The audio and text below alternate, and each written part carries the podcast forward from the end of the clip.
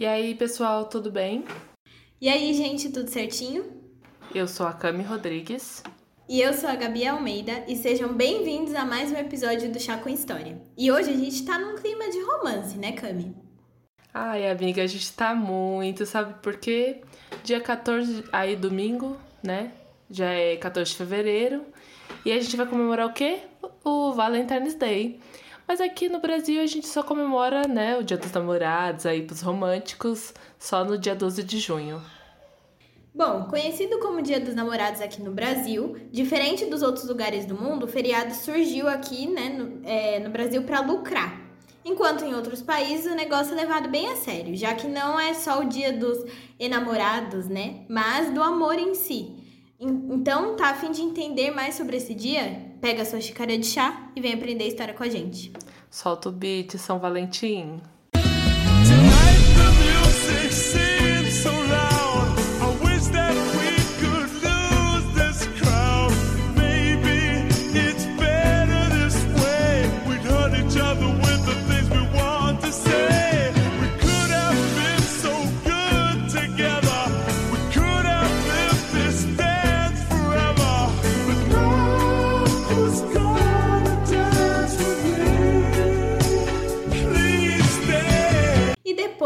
Essa trilha sonora com George Michael, a versão do TikTok, vamos começar o episódio. Então, antes da gente começar, né, é sempre importante falar que todas as fontes estão na descrição do episódio e também na thread do Twitter. Então, se você não segue a gente nas nossas redes sociais, é o arroba História. Então, segue lá a gente, porque agora a gente está postando curiosidades pequenas, né? Que é os famo famosos Reels. Então, em 30 segundos, a gente traz uma curiosidade especial. Essa semana foi do Parabéns, como surgiu o Parabéns a versão brasileira. Então, não perca tempo, segue lá a gente, manda para os seus amigos, família, quem você conhecer fala: olha só como o Parabéns brasileiro foi criado. Então, bora lá, Cami? Bora! E para começar, a gente vai explicar de onde surgiu o nome Valentine's Day. A história mais aceita é que o bispo, São Val... o bispo Valentim viveu no Império Romano no século III.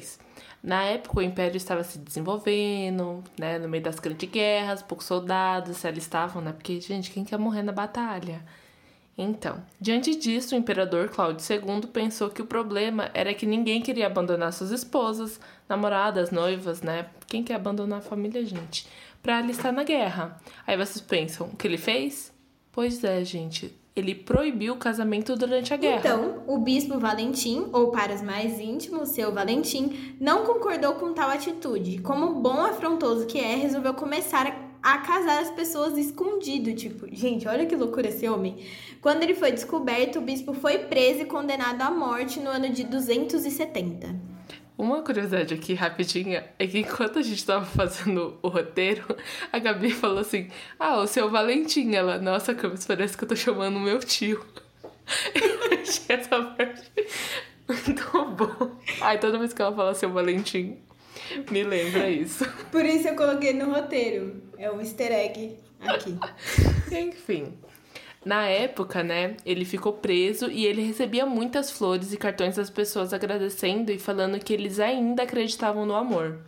Ah, achei bonitinha essa parte. Mas aí a felicidade durou pouco, né, minha gente? Porque o homem se apaixonou pela filha de um dos carcereiros e a menina era cega. Dizem as más línguas, as más línguas que ele ajudou a menina a curar a cegueira, mas aí eu já não sei, né? Ele tava aí Fiquei patrono do amor, mas aí a gente não sabe se ele já curou a cegueira. Será que ele tinha esse poder, Cami, de curar a cegueira? Achei um pouco fanfic. É, eu um também. Um tiquinho fanfic só. Eu também achei. Tipo, ah, ah, ele casando o pessoal, pá, levando, alastrando esse amor. Mas assim, a cegueira já achei que é só pra dar poder demais, sabe? Que nem herói apelão. Ah, ele é muito Sim. forte, ele tem muitos poderes. Bom, gente, mas não teve amor suficiente para que eles ficassem juntos, e o dia da sua sentença finalmente chegou. No dia do cumprimento da sua sentença, ele enviou uma carta à amada, assinado com do seu Valentim, que originou a prática de, das pessoas, que as pessoas têm até hoje, né, de enviar um cartão no dia dos namorados.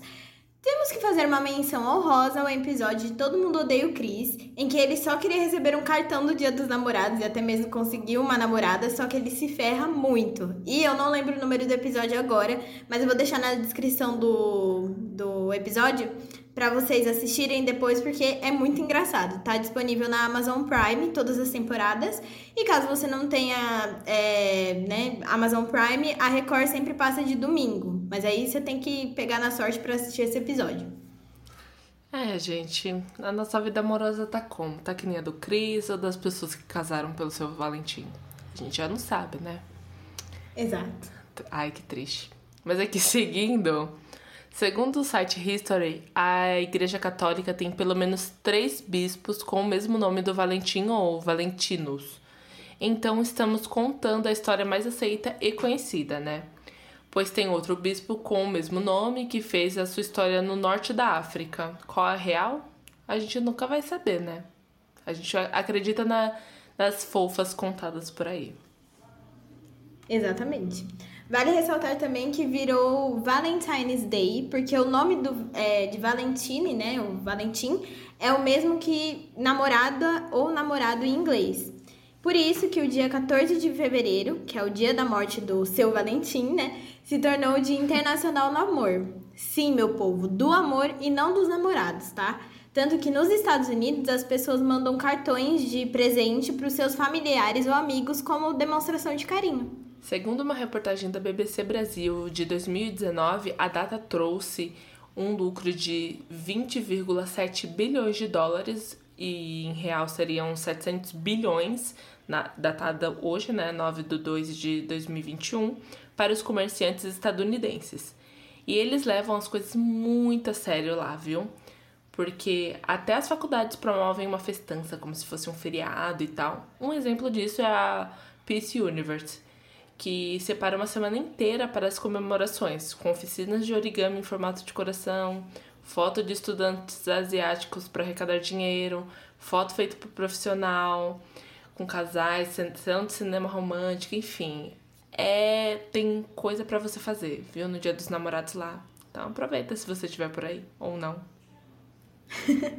né? A gente não sabe. Exatamente. Vai que tem gente dos Estados Unidos escutando a gente, né? Que a comemoração lá é dia 14, domingo. Mas antes mesmo de São Valentim fazer carreira e ter seu nome associado ao feriado dos namorados, existia uma festa pagã chamada Lupercalia. Se você já assistiu o seriado Sabrina, já ouviu falar nesse nome. Bom, o Lupercalia era um festival de fertilidade dedicado ao, a Fauno, deus romano da agricultura, e também aos fundadores de Roma, Rômulo e Remo. E como era comemorado isso? Pois bem, para iniciar o festival era necessário que os membros da Luperce, uma, uma ordem de sacerdotes romanos, se reunissem na caverna sagrada, onde, segundo a lenda, Remo e Rômulo foram deixados aos cuidados da loba Luperca. Aí, amigos, se vocês se sentem desconfortáveis com atentados a animais, eu sugiro que vocês pulem os próximos dois minutos, tá? Porque pode ficar um pouco descritivo. Dentro da caverna, os sacerdotes sacrificavam uma cabra para fertilidade e um cachorro para purificação. Depois disso, eles retiram a pele da cabra em tiras, mergulhavam no sangue do sacrifício e iriam para as ruas. No caminho, eles passavam suavemente as peles nas mulheres que encontrassem pelo caminho e nos campos de cultivo. Pra gente, a cena parece aterrorizante, mas para as mulheres romanas, não, elas não tinham medo, né? Na verdade, elas gostavam porque acreditavam que no ano seguinte iam estar mais férteis. Aí, no segundo dia do festival, as solteiras da cidade se arrumavam tudo, ficava tudo animada, iam até uma urna que eles colocavam no ponto central da cidade e colocavam seus nomes lá. Aí, cada homem solteiro da cidade podia ir até a urna e escolher o nome da sua futura parceira, que faria parte também é, durante o festival daquele ano. E se desse tudo certo, ela se tornaria sua esposa. É quase um Tinder, sabe? Uma versão mais arcaica, eu diria. Achei tendência, Cami. É, vai lá. O problema é que a mulher não escolhia, mas assim, o cara ia lá, escolhia o nome da, da menina, que ela, ele provavelmente já conhecia, né? Porque é uma cidade pequena. Uhum. Então tava lá. Bom, pelo menos tinha uma dança antes do casamento, né? Você não era É, tinha um convívio pessoa, assim. ali ainda. Tinha um convívio, menos mal. Mas enfim, temos que fazer uma menção honrosa também, gente, né? Depois do festival, a gente tem que falar do nosso querido Cupido. Porque a gente já falou do São Valentim, agora a gente tem que falar do Cupido, que sempre aparece, sempre está associado ao Dia dos Namorados e ao amor. É, ele é representado por um querubim nu lançando flechas é, de amor a amantes desavisados. Mas o deus romano tem suas raízes da mitologia grega, com os deuses gregos do amor, é, como o deus grego do amor, o Eros. Os relatos variam, variam, né? Alguns dizem que ele é filho de Nix e Erebus, outros de Afrodite e Ares, outros de Afrodite e Deus. Então, gente, tem mil e um lugares que ele pode ter nascido, né? Então é isso. Bom, segundo os poetas gregos, Eros era um mortal que usava flechas de ouro para o amor e chumbo para semear a aversão. Até hoje ele aparece em cartões de dia dos namorados, em séries e até mesmo em filmes. Vale ressaltar que eu estava assistindo Feiticeiros de Waverly Place essa semana.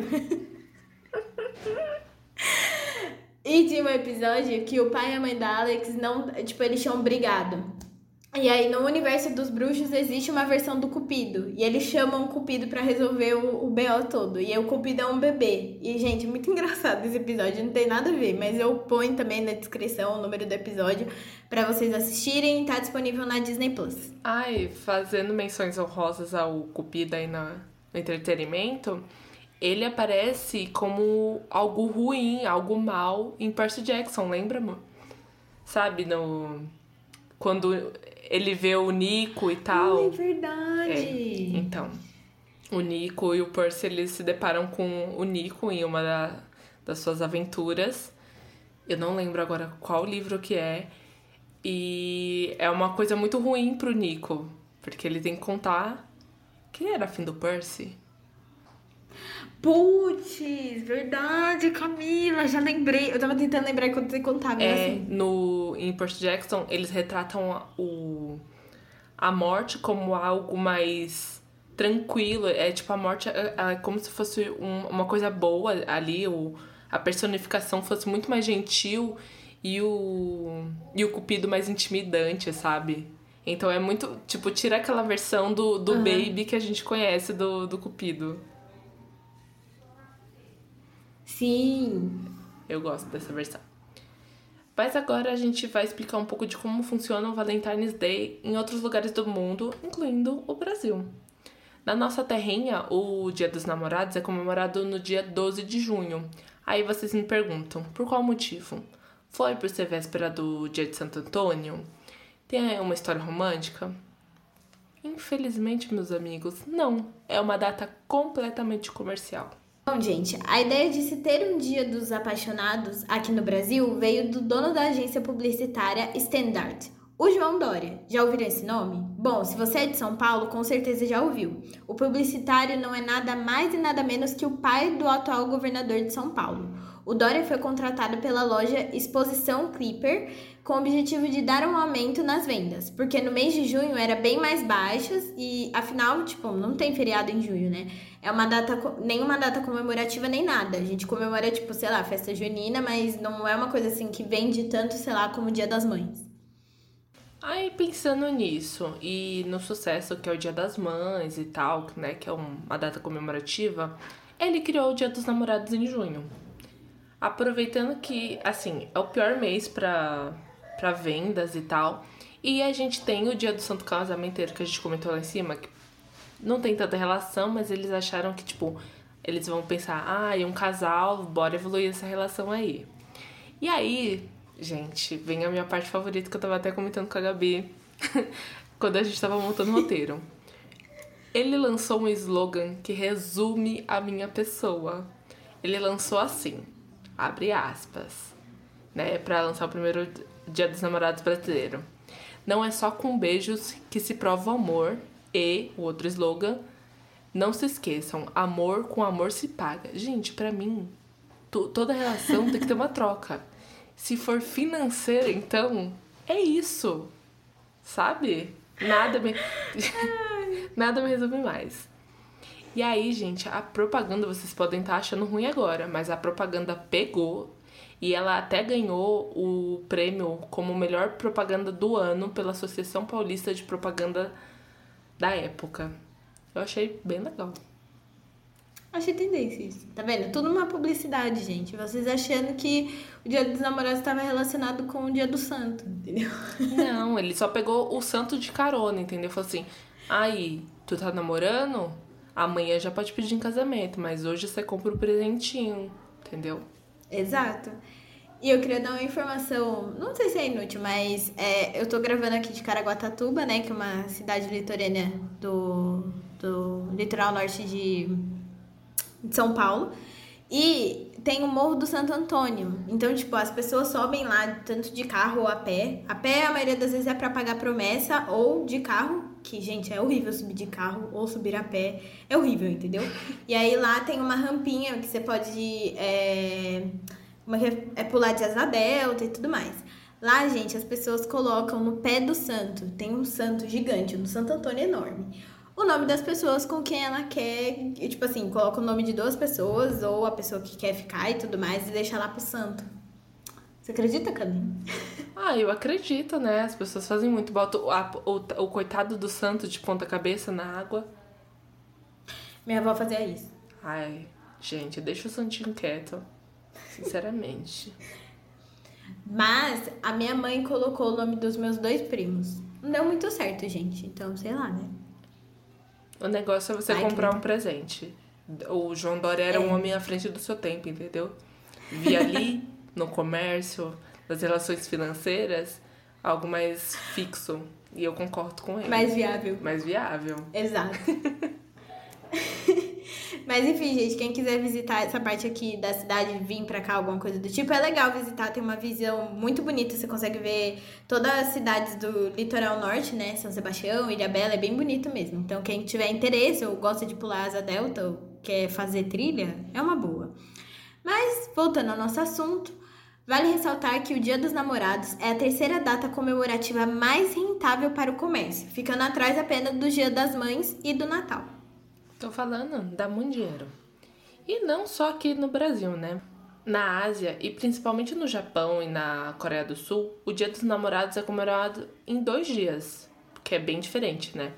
No dia 14 de fevereiro, a tradição é que as mulheres presentem os seus mozões aí com chocolate e elas só vão receber, né, o dia da retribuição, que é o dia do branco, no dia 14 do mês seguinte.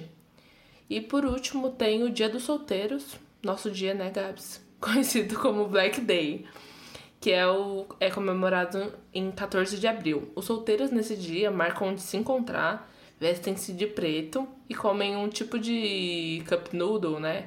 Coreano com molho de fe, feijão preto. Eu achei essa parte um pouco mais deprimente, na verdade. Tava esperando assim, ah, a gente vai fechar a festa, vai dar caô nos sei lá, nos romântico. Achei um pouco deprimente isso.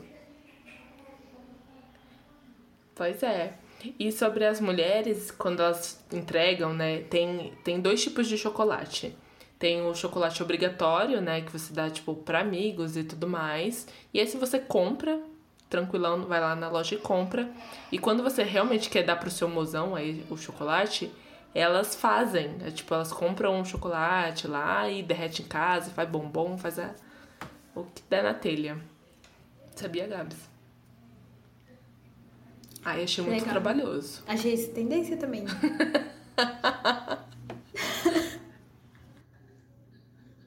Mas eu acho que você vai gostar do, do Dia dos Namorados na Dinamarca. Cara. Ah, então. Tá. Mas vou falar da África do Sul primeiro. Que as coisas elas são um pouco diferentes lá, porque no dia 14 as mulheres solteiras têm a tradição de escrever os nomes de seus amados em corações de feltro e costurá-los na manga da camiseta que usam no dia. A ideia é que os pretendentes descubram suas extensões e, de preferência, sintam mesmo. Aí, se não sentir, né, gente, você só se expôs. Saindo da África do Sul e indo para Dinamarca, a comemoração lá só chegou em 1990 mas eles não deixaram de transformar o dia especial. Ao invés de receber rosas vermelhas dos seus amados e amadas, as mulheres costumam receber flores brancas e, no lugar de chocolate, entram os pães doces. Outro costume que é típico deles é um correio elegante que eles criaram, onde os homens escrevem charadas e mandam para suas pretendentes de forma anônima. As malínguas dizem que se ela descobre quem é a pessoa que mandou, a pessoa fica devendo o ovo de Páscoa. Se não descobrirem, é elas que ficam devendo o ovo de Páscoa. Eu ia descobrir só para receber o ovo de Páscoa, porque realmente eu ia gostar. Eu, eu achei de Cami, sabe por quê? Porque é uma troca. Não, e eu acho divertido porque, tipo assim, tem todo um, um mistério ali para você descobrir e tal. Eu achei mais legal. Sim, eu achei isso muito legal.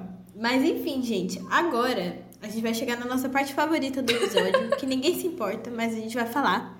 O nosso. o nosso top 10, tá? Dos melhores casais da ficção das nossas séries favoritas. Então a gente vai começar aí, vou, vamos começar a Cami falando, porque eu não assisti This Is Us. Então, com você, Cami. Então, amigos que gostam de uma série para chorar, de ver um casal que você fala, queria ter essa vida, porém não tenho. Assiste This Is Us. Jack e Rebecca. Gente, que casal maravilhoso. A história conta uma, realmente uma história de família, né? Aquela coisa que você vai, vai pegar e vai chorar por semanas. É, conta a história do Jack e da Rebecca, que tem quatro filhos. E aí vai mostrando entre o passado e o futuro, é, os filhos grandes e os filhos pequenos, conta a história de a partir do momento que as crianças nascem tal. Enfim, a história é linda deles. O Jack e a Rebecca são muito companheiros. Sério, é aquele casal que você olha assim, até as brigas deles, eles sentam depois para conversar e você fica tipo, é uma coisa real e você fala, gente, é isso que eu quero pra minha vida, entendeu? É aquele casal que te faz, vai te fazer querer casar. E aí, eu, eu, enfim, quando você descobre que, a, que o pai não está mais ali, assim, não é um spoiler, tá? Que não tá mais ali, caralho, você fica, meu Deus, o que que rolou? E aí você fica achando que se separou, mas não, tá? Mas você vai chorar horrores. É uma série para chorar. É, é uma série Nossa, para chorar. A sempre tá chorando quando ela tá Nossa, eu choro horrores. Ai, tem lá. Na primeira, a primeira temporada é um soco na sua cara. A cena do Kevin explicando o luto para a sobrinha. Tem mais nada para mim. Nada. Eu tive que parar. eu, eu pausava a cena porque eu soluçava demais. É sério. Tava bem sentida assistindo. Por falar nisso, eu esqueci de falar o aviso, né? Que pode ter spoilers no top 10, tá, gente? Mas enfim, só pra avisar. Então, se você quiser parar de, de escutar aqui, pode parar, tá bom? Enfim, pode continuar, Cami. Em segundo lugar está o quê? Malik, que é o casal que eu e Gabi a gente pensou junta, que a gente deita. Magnus e Alex é o casal que a gente fica tipo assim. Foi a única coisa que me fez ler Instrumentos Mortais, tá? Só terminei essa saga por causa deles. Mas a Gabi, ela, é, foi por causa dela que eu li. Aí a Gabi defende. Ah, eu vou defender sempre, gente. Porque eu tô aqui quando esse fandom era o que? Mata, Mas enfim, gente. O casal é o Magnus e o Alec da saga Instrumentos Mortais. Que é uma saga adolescente, né? É, que ela, ela começou em 2008, 2014, 2015, assim. Acho que foi 2016 terminou a saga mesmo. Mas é uma saga de livros, tem seis livros. E é o único, acho que é um dos únicos casais gays, não é, Cami? Que eu, eu não lembro se, se tinha mais na, no livro, com todo esse foco. Tem, tem a. Ali é um casal, né? De. Um casal lésbico que é a Ali... Alice é? e a, a Ellen Alice? Isso. Gabi, pera. O quê? Informação aqui que eu dei errada. Eu falei quatro filhos, mas são três gêmeos. Errei. De This Aham. Uhum. Ah, então tudo sob controle, Camila arrumando aqui. Na verdade são gêmeos e não são quatro filhos. E é isso. Não, são trigêmeos. Meu Deus! Que é o, o Kevin, o Randall e. Qual é o nome da menina? É Kate. Kate. Uhum. Então, errar É tá dada ao Seguir. vivo pra vocês. Mas então, gente, voltando ao Magnus e ao Alec. Basicamente, Instrumentos Mortais conta a história de uma menina que ela descobre que ela é uma caçadora de sombras. Que os caçadores de sombras matam demônios. Basicamente é isso. Porém, tem os outros personagens é, que são considerados. é, como é que fala quando não é um protagonista? Eu esqueci o nome agora. Secundários? Isso, personagens secundários, né? Que é o Magnus e o Alec. O Magnus é um, feiticeiro e o Alec é um caçador de sombras. Pra quem quiser ver eles, tem que ter- ler os livros, né? Mas tem a adaptação, que foi a série horrível, tá bom? Horrível, horroroso. Que tá disponível na Netflix. Tem três temporadas e a série foi cancelada. E também tem o filme, que é Instrumentos Mortais, baseado no primeiro, no primeiro livro, né? Só que assim, gente, vê- você vai ver o casal muito por cima, assim, porque não aprofundaram direito e tudo mais. Na série aprofundou melhor. Mas pra quem quiser ver mesmo, vão ler os livros, tá? Porque agora eles receberam uma trilogia só pra eles. Meu coração fica quentinho. Se você vai querer é, ler Instrumentos Mortais, eu desejo sorte se você for uma pessoa impaciente que nem eu e que não tem paciência pra protagonista burra. Que assim, né? Clary é difícil, ela é burra, ela vai fazer tomar todas as decisões que você fala, não é possível, ela vai tomar, tá? É isso. Agora, partindo pro próximo casal, dada aqui as minhas rejeições, Lê, assistiu ou lê, né? O que, Gabs? Não, eu falei assistir ou. Se é- quem quiser né, ver o casal. Ah, Mas enfim, gente, no nosso terceiro. Terceiro. Como é que é? Terceiro. ter- Ai, cacete. terceiro lugar? Ah, tá. Isso, obrigada. Bom, gente, no nosso terceiro lugar, a gente tem o Jim Hal- Halpert e a Pen de The Office. Ai, que falar desse casal maravilhoso, falar dessa série maravilhosa. Eu só tenho elogios. Sério. Que não tem um defeito. A gente sofre, tá bom? Porque eu fiquei quatro temporadas chorando. E aí finalmente aconteceu. Demora, gente, mas acontece. Acontece, quando acontece, você fala. Foi no melhor momento da série. Sério. Toda a história Exato. foi construída. E faz todo fa- sentido. faz todo sentido acontecer naquele momento. É tudo. Exatamente. E aí, gente, The Office está disponível na Amazon Prime. Então, tem lá todas as temporadas. Mas, basicamente, o que conta a história? Conta a história de uma equipe de escritório de papel, que é a Dunder Mifflin. E aí, eles vão contar a história deles ali dentro, né? A convivência e tudo mais. É uma sitcom, mas ela é diferente, né? Ela foi a primeira sitcom gravada como se fosse um documentário. E aí, de The Office surgiram séries como Brooklyn Nine-Nine e Modern Family. Então, tipo, dá pra ver que de The Office sai séries gigantes, né? Que hoje em dia a gente consome bastante. A série já terminou e tem nove temporadas. Então, vale muito a pena assistir, principalmente pelo casal, porque a base do casal é esplêndida. E eu queria dizer uma coisa. O ator que faz o Jim é o John Krasinski, ele tem um canal no YouTube se chama é, que ele posta notícias boas toda semana, porque com esse caos da pandemia e tudo mais, ele resolveu criar um canal e esse programa para postar notícias boas, seja sobre ciência, qualquer coisa que ele tá, ele tá ali publicando. E teve um casal que entrou em contato com ele falando que era muito fã de The Office e que tinha pedido, o cara tinha pedido a mulher da mesma forma que o Jim tinha pedido a Pen em casamento em The Office. E aí ele falou, tudo bem, vou casar vocês. E aí eles fizeram um vídeo, esse vídeo é esplêndido, é muito bonito e muito bom. Porque na época que a série foi gravada, tinha um desafio da música do Chris Brown, que era Forever.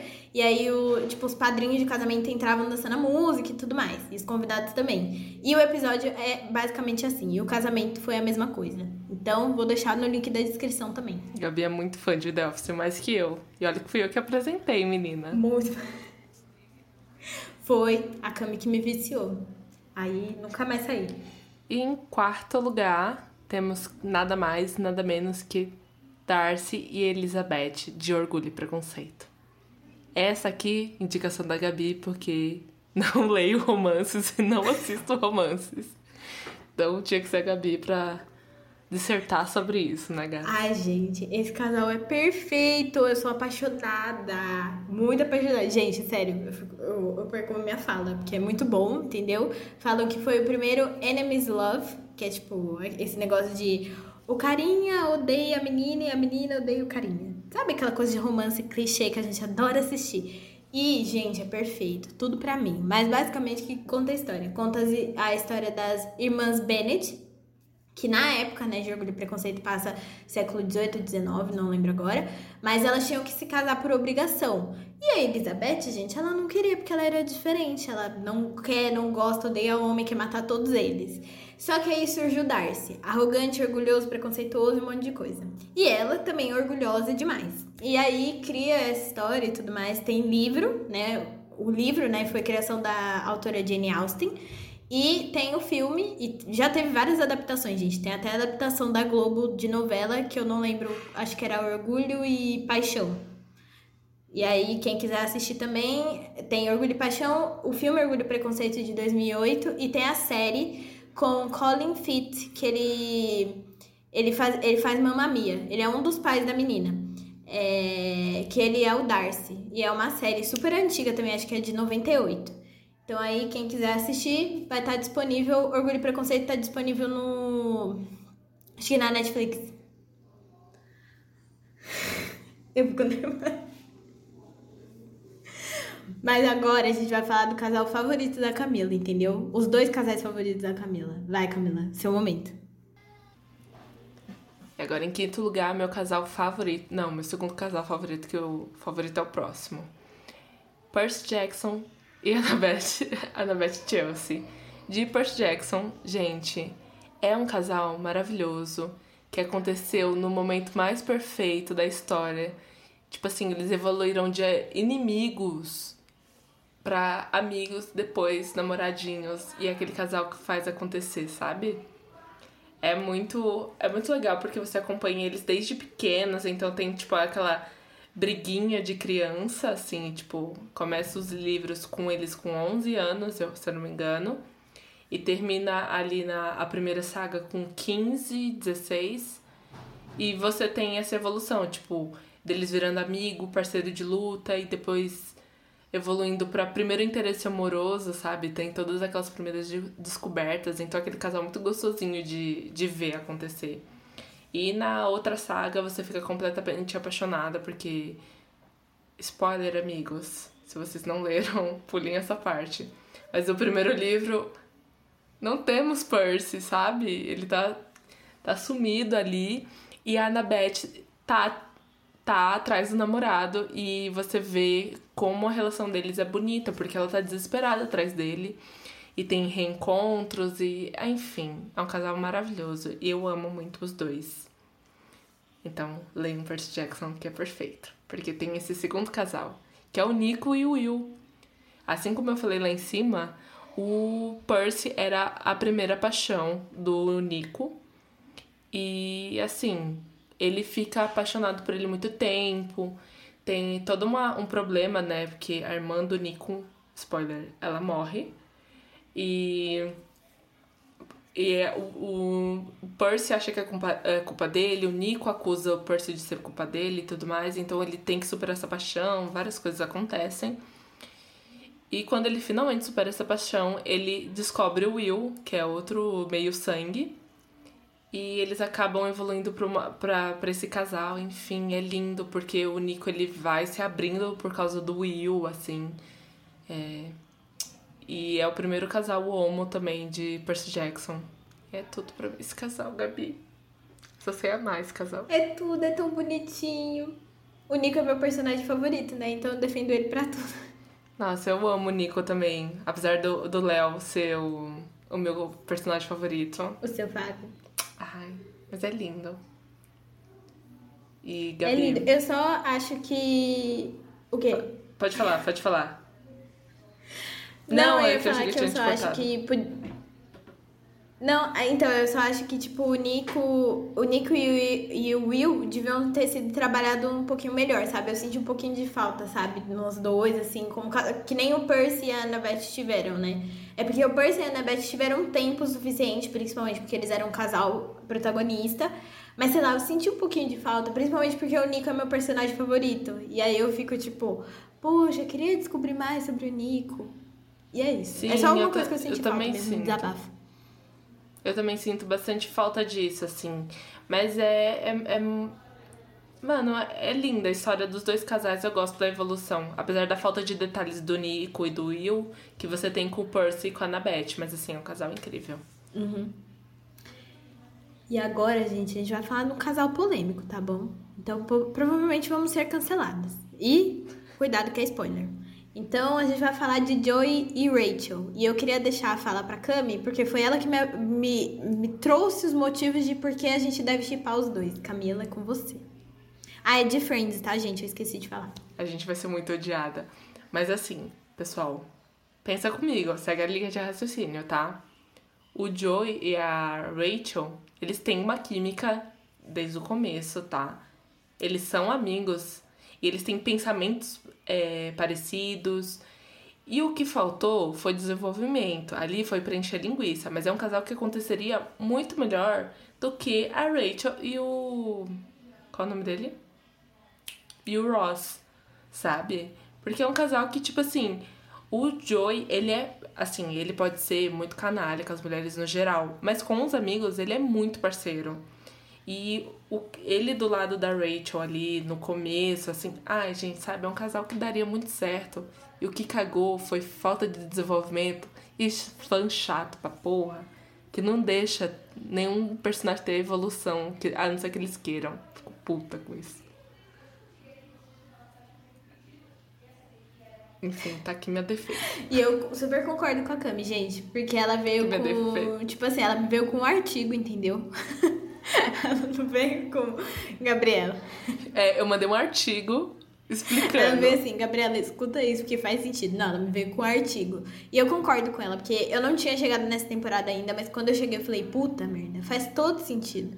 Todo sentido deles estarem juntos. Eu tava assistindo é, com a minha irmã na época. E eu falei pra, pra minha irmã, eu falei, mano, eles têm que ficar juntos, porque faz todo sentido. Eles têm química. Não que o Rose e a Rachel não tivessem. Mas, tipo, são coisas assim bem específicas que nem o... Não tem. Que nem o Joey, eu acho que em nenhum momento ele ia virar pra Rachel e falar assim: Rachel, não vai pra Paris. Ele ia junto, entendeu? É isso que eu tô falando. Exato. Ou ele ia falar assim: ô, oh, me traz um presente de lá, alguma coisa parecida. O, jo o Joey, ele apoia muito os sonhos. Gente, a cena, a, a parte que ele para de comer carne pra Phoebe comer carne porque ela tá grávida e aí ela sente desejo. Sabe? É muito fofo, ele é muito fofo. Eu acho muito bonitinho aquilo. Eu falei, nossa, que, que coisinha graciosa. Coisinha preciosa, meu Deus. Preciosa, meu Deus. Mas enfim, gente, comentem, né, nas nossas redes sociais o que, que vocês acham que é o melhor casal, né? Se vocês preferem Joey e Rose ou, ou Joey e Rose. Meu Deus, calma aí. Rachel e Rose ou o Joey e a Rachel. Já criou um, um casal homoafetivo no, na série. Olha só.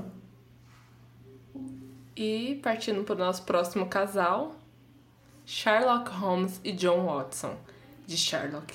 Eu sei, a gente sabe, não é um casal oficial.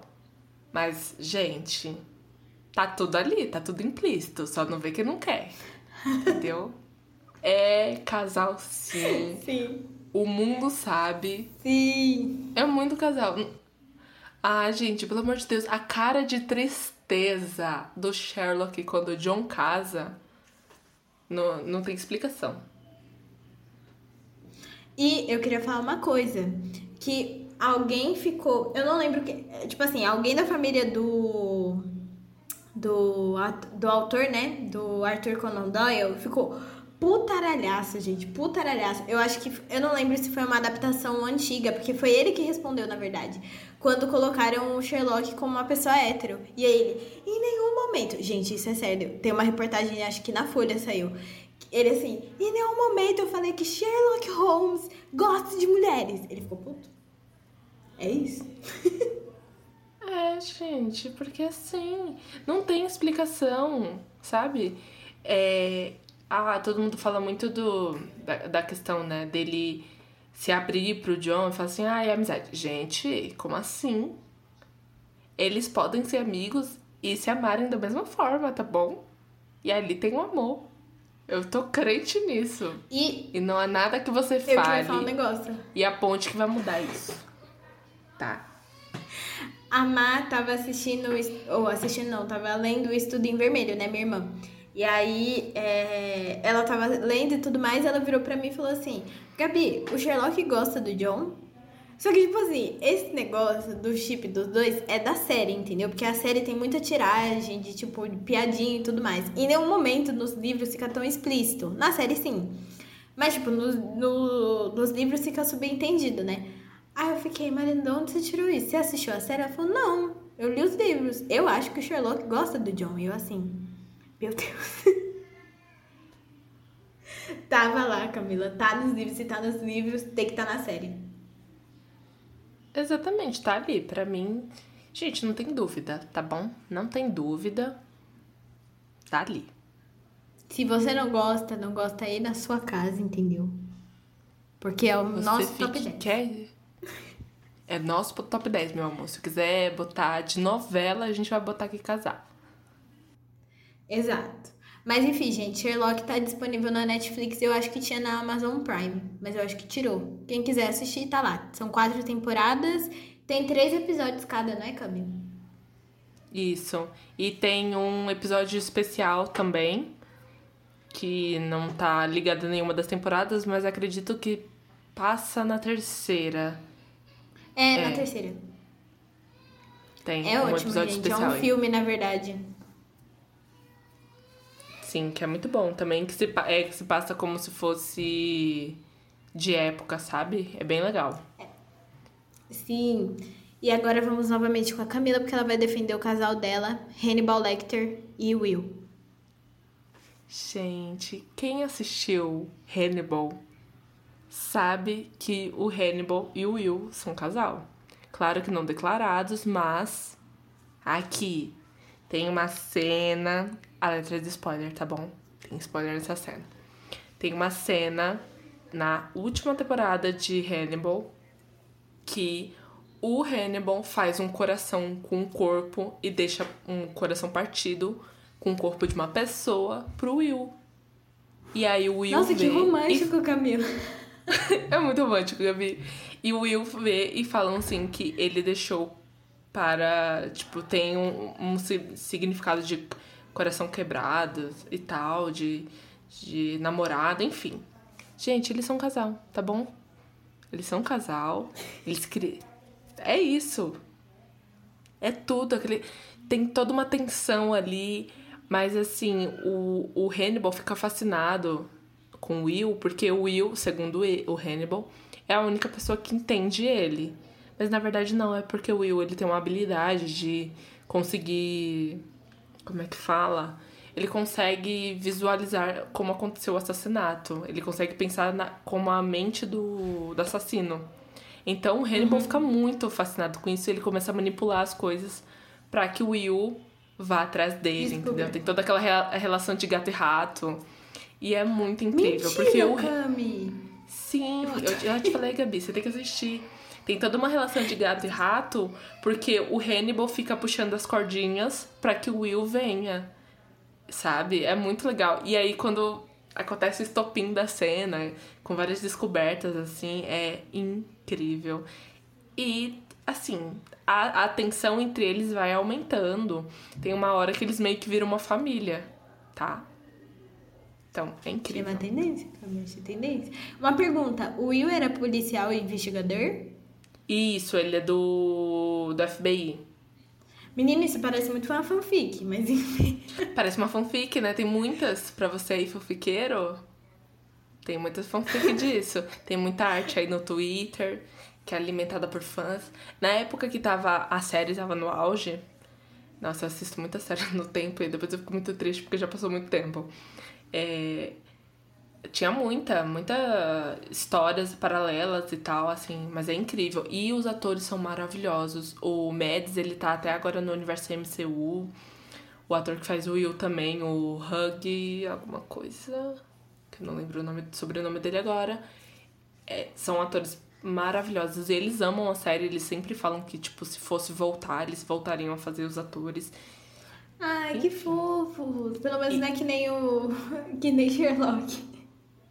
É, e tem uma cena final que deixou o final em aberto e que comprova que eles são um casal. tá? A Camila, vim defender isso. Vim defender, menina. E agora o próximo casal, Gabi vai fechar nosso top 10 com o casal favorito dela. Seu momento, Gabs. Meu momento, gente, meu casal favorito, porque estou assistindo One Tree Hill, tá bom? Para vocês. E eu já tinha assistido quando era pequena, mas eu assisti episódios aleatórios quando passava no SBT. Porém, colocaram na Globoplay, fiquei muito feliz comecei a assistir. E, gente, o melhor casal dessa série é Hayley Scott e Nathan Scott, entendeu? Eles são perfeitos, não tem nenhum defeito. Ela só errou na segunda temporada, de resto só acertou, entendeu? Eu passo o pano no caminho, eu passo o pano pra ela porque eu faria a mesma coisa. E. Mentira, não faria não, tadinha. Nossa, coitada. Mas enfim. Não vou dar spoilers, mas é, basicamente a história conta sobre. Na verdade, nem eles são o casal.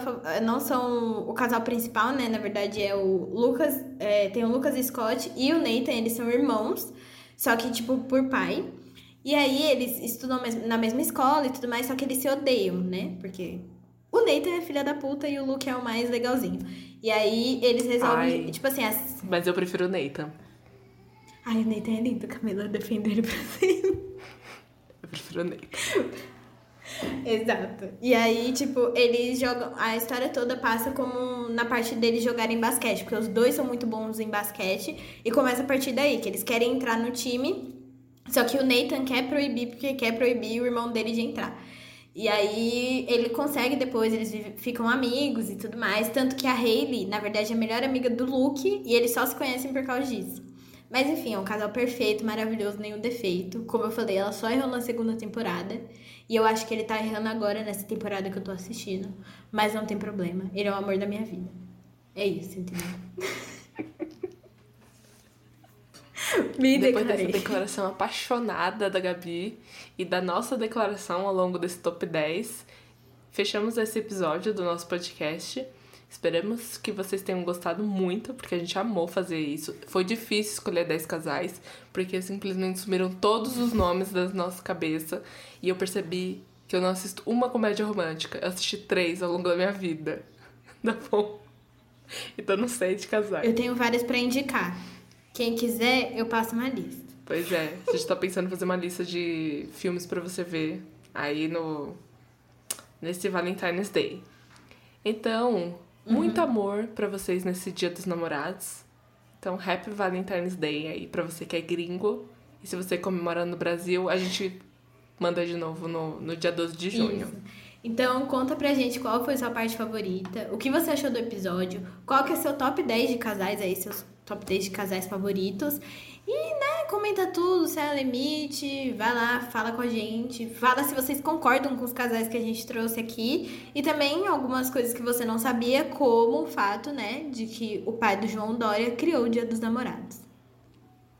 E então, se você aí é um apaixonadinho e é apaixonado por redes sociais, nos siga no Twitter e no Instagram, arroba História ou se você prefere alguma coisa mais correr elegante, manda um e-mail pra gente, né? chassahistoria.gmail.com A gente se vê na próxima semana com mais um episódio quentinho e cheio de curiosidade para vocês. Então, até mais e Happy Valentine's Day. Beijo! Beijos, lavem as mãos. Feliz domingo, feliz Valentine's Days. E lavem as mãos novamente depois que dá um beijo na no seu amor, tá bom? Beijo. Beijo. Este episódio é produzido por Camila Rodrigues e Gabriela Almeida. O roteiro é feito por Camila Rodrigues e Gabriela Almeida. A arte é feita por mim. A trilha sonora é Careless Whispers, versão remix TikTok, do George Michael. E a edição é feita pela Gabriela Almeida.